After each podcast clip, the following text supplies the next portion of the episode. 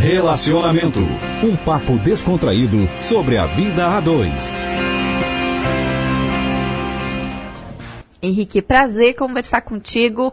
E para começar, então, essa, essa, nossa breve conversa aqui do início do programa, a pergunta do ouvinte é a seguinte: qual que é a melhor maneira de tornar o meu relacionamento mais sério?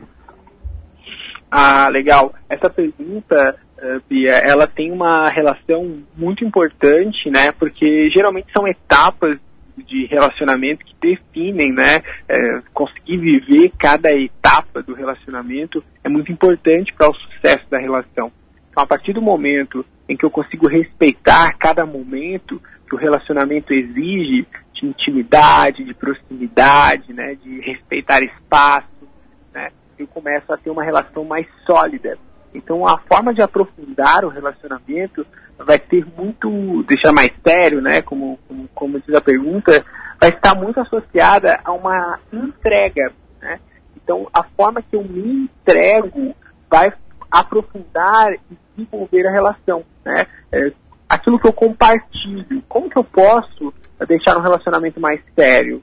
É a forma como eu vou compartilhar aquilo que está no meu íntimo, né? Eu começo a compartilhar características é, minhas é, cada vez de forma mais profunda, né? Eu começo a expor aquilo que são as minhas características de forma mais concreta, né? Então, o que, que vai acontecer? A, a, partir do momento em que eu permito é, mostrar-me, eu começo a aprofundar a relação e tornar a relação mais séria, mais íntima.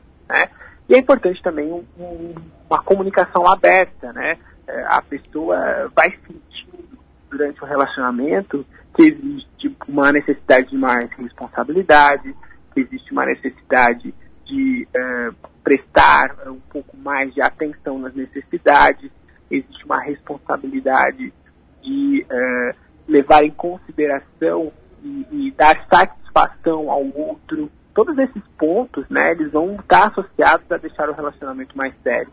Mas isso precisa acontecer de forma uh, conjunta, isso precisa partir de ambos os lados.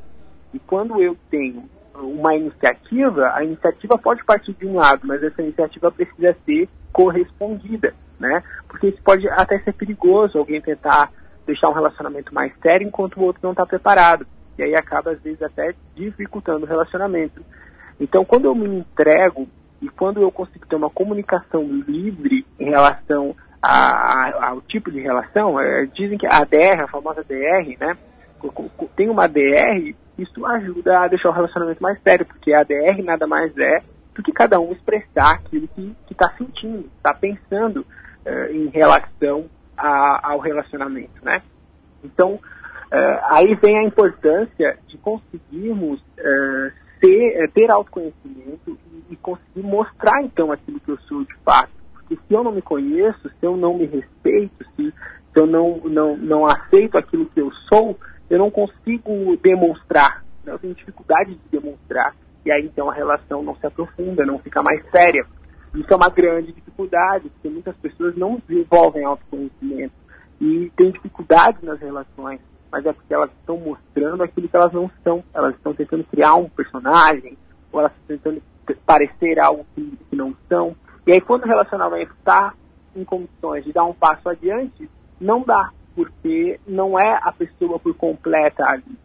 Então, se eu uh, tenho uma comunicação livre, se eu tenho entrega e autoconhecimento, são os pontos importantes para deixar um relacionamento mais sério. Perfeito. Henrique, a outra pergunta, então, do, do nosso ouvinte, achei muito engraçada. Como lidar com os hábitos que são insuportáveis do meu companheiro, mas sem magoá-lo?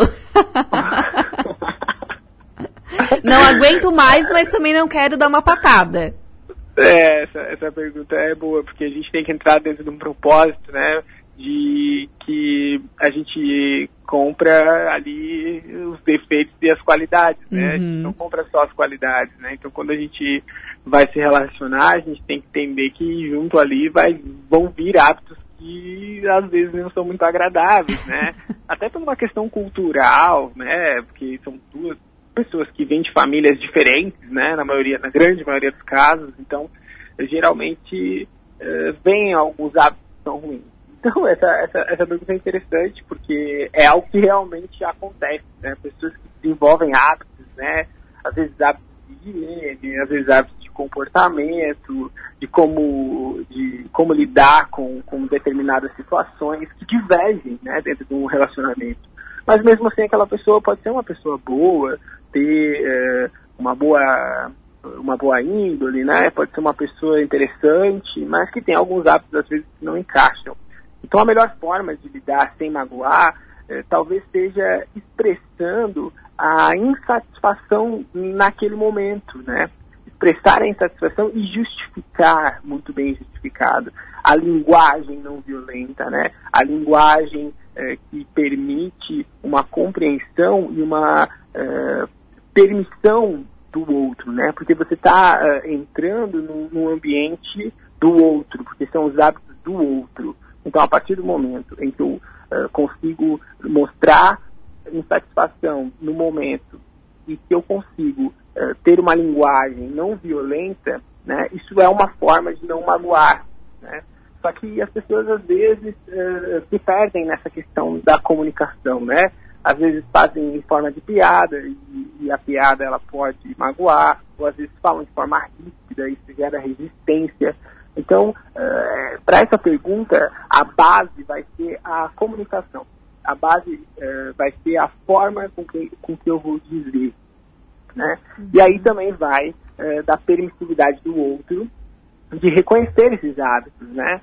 porque são hábitos insuportáveis, né? Então é porque é alguma coisa meio fora da curva ali, né? Então precisa, precisa entender. E entender é um, um, outro aspecto, então, além da forma de comunicação, compreender o, por que surgiu esse hábito, né? Por que, que a pessoa faz isso? Por que, que ela crê que esse hábito é saudável ou é adequado? De que forma que, que esse hábito se tornou hábito?